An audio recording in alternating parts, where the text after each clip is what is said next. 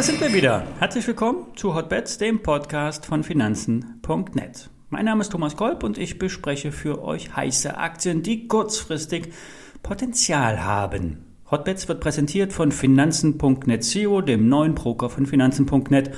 Handle hier komplett gebührenfrei direkt aus der Finanzen.net App oder über die Webseite finanzen.net slash SEO.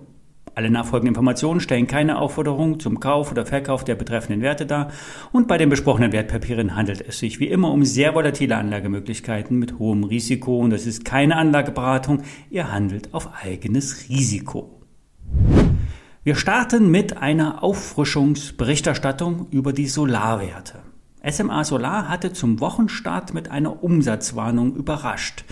Hauptargument sind laut SMA die Lieferketten. Angeblich kommt das Material nicht rechtzeitig bei.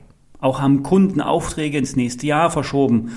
Also alles nur verschoben und nicht aufgehoben? Na, mitnichten, sagt Alfred Maidon vom gleichnamigen Maidon Report. Für den Kenner und Verfechter der Solarbranche ist SMA schon längere Zeit die schlechtere Solaraktie. Die Probleme sind durchaus hausgemacht und Auftragsverschiebungen sollten einen immer hellhörig machen. Die bessere Aktie ist die Solar Edge, nach seiner Meinung. Der Hersteller für Wechselrichter erweitert den Geschäftsbereich und hatte, wie von uns berichtet, bei S, äh, Samsung SDI unlängst einen Auftrag über 100.000 Solar-Stromspeicher erteilt. Die Speicher, der Speichervertrieb, der boomt, die Nachfrage ist enorm und ein Bereich mit richtig viel Potenzial. Nur mit einer dezentralen Speicherung lässt sich der Strom effektiv speichern und wird dann direkt am Ort der Gewinnung verbraucht, zum Beispiel für das Laden von E-Autos, den Betrieb von Wärmepumpen zur Warmwasserversorgung, zur Verheizung und oder generell für den eigenen Verbrauch. Auch Großanlagen auf Industriedächer lassen sich so effektiver betreiben. Nicht den Strom ins Netz liefern, das ist ein bisschen zu aufwendig wegen unnötigen Auflagen der Behörden, sondern produzieren, direkt verbrauchen und die Spitzen abspeichern. So lassen sich die Stromumlagen umgehen, die nach der ja, Regierungsbeteiligung der Grünen nach der Bundestagswahl eine sichere Sache sind. Zurück zur Aktie. Solar Edge ist die bessere Aktie.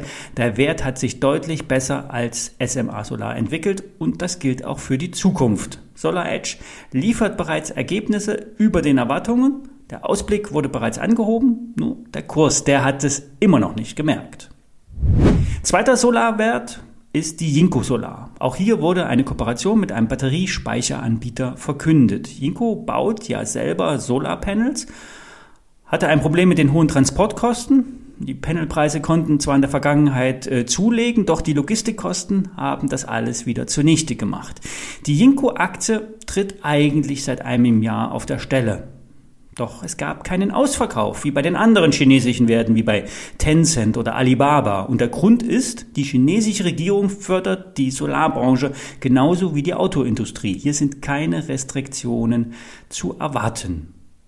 Aufschwung könnte nach Alfreds Meinung der Börsengang der Tochter in Shanghai bringen. Das ist in diesem Jahr geplant äh, und nach seiner Meinung sollte das zu einer Neubewertung führen. Vergleichbar mit einem Listing der Trina Solar in Shanghai müsste der Börsengang von Jinko Solar 100 Dollar in der Aktie bringen. Trina Solar und Jinko Solar sind im Geschäftsumfang etwa vergleichbar, doch Trina wird mit dem Achtfachen bewertet. Fazit?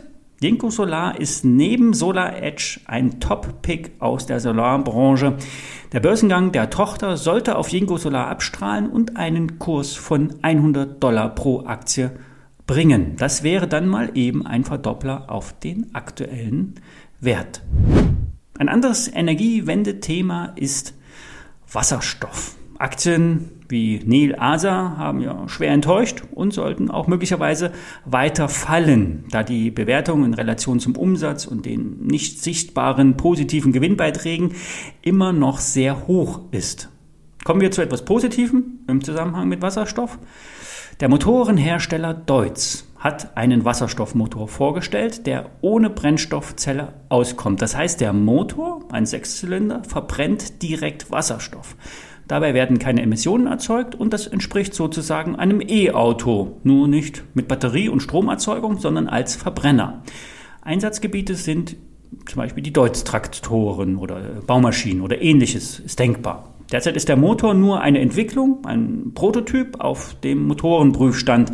Doch die Serienproduktion könnte bereits 2024 erfolgen. Natürlich steht Wasserstoff in der Fläche nicht zur Verfügung. Es wird also in der Zukunft eher Inseleinsätze geben.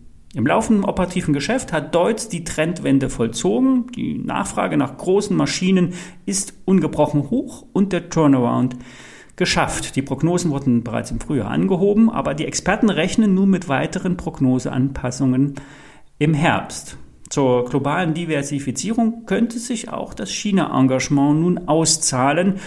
So können Probleme in der Lieferkette umgangen werden. In China kann ja nun direkt produziert und verkauft werden, auch wenn man dann immer damit rechnen muss, dass Know-how abgetankt wird. Andere würden sagen, es ist Diebstahl von Fachwissen. Die Analysten sehen bei Deutz Kursziele zwischen 9 und 12 Euro. Wir hatten hier bei Hotbets Deutz bereits empfohlen. Bei um die 7 Euro war ein Widerstand, der wurde nun überwunden. Der Trend ist stabil positiv und das sollte auch weiter anhalten. 10 Euro sind für Michael Schröder vom Aktionär in diesem Jahr noch möglich. Alle E-Sins zu den Solarwerten und den Wasser, der Wasserstoff-Fantasie-Aktie Deutsch findet ihr in den Show Notes. Alle Details zu den Märkten wie immer auf finanzen.net und traden könnt ihr kostenfrei bei Zero, dem Neo-Broker von finanzen.net. Wir hören uns morgen wieder, wenn ihr mögt. Bis dann.